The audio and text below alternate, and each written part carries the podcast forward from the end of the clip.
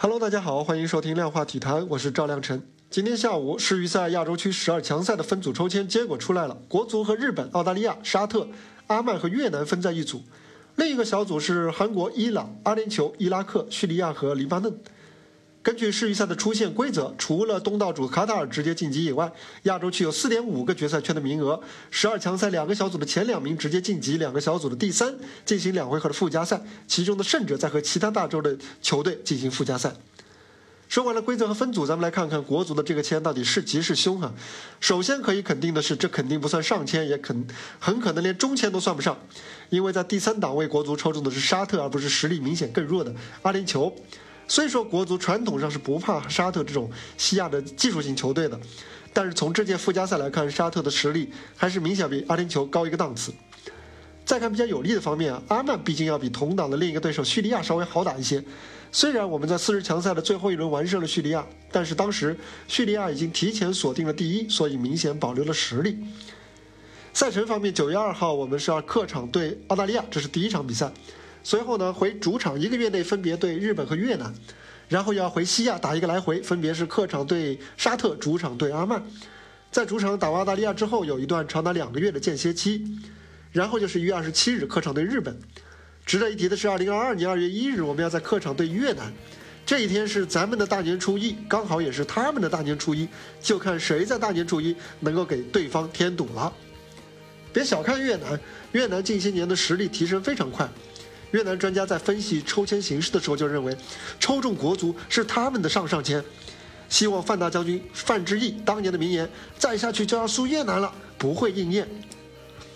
最后两场呢，分别是主场对沙特和客场对阿曼。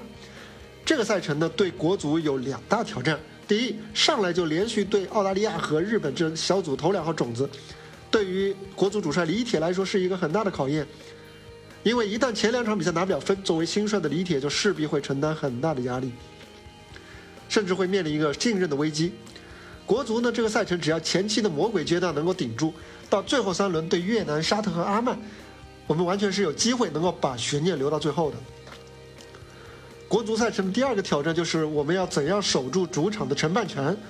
四十强赛的后半段，因为我们的入境防疫政策和国际足联的防疫政策不一样。国足的对手因此无法入境啊，向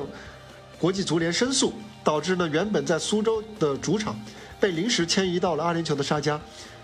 我们的入境防疫政策呢是国家层面的，应该是没有变通的余地。但是呢，国际足联也未必会特事特办，所以这就需要中国足协未雨绸缪，提前去沟通、去协调。或者也可能可以参照女足奥运预选赛的方式啊，采用泡泡式隔离，也就是全程闭环，等到对手走了之后，我们的球员自己再进行隔离。总而言之呢，只要提前安排，这些问题其实也都不是无法解决的问题。十二强赛的强度啊，比四支强赛会有一个质的提升，而且呢，小组的前两档的四支球队的实力明显高于其他球队，所以呢，这很可能就是八支球队争夺零点五个出线名额的残酷竞争。国足出现的机会，说实话确实不大，毕竟你实力摆在那儿。但这并不意味着我们就非要带着练兵的心态去打。《论语》里都说了：“取乎其上，得乎其中。”咱们只有把十二强赛当成世界杯决赛圈来踢，才可能起到检验实力、锻炼队伍的实际效果。如果现在我们心态上就已经把十二强赛当成练兵了，那可就真的是走过场了，那就浪费了这样子机会了。当然了，我相信无论是足协。李铁还是我们的球迷都不会让这样的事情发生。中国足球能不能逆天改命，肯定不是一两次十二强赛就能够找到答案的。但是如果每一次的十二强赛都能够做到倾尽全力不留遗憾，那么中国足球逆天改命，相信只是一个时间问题。这就是本期量化体坛的全部内容，欢迎点赞、订阅、留言，我们明天接着聊。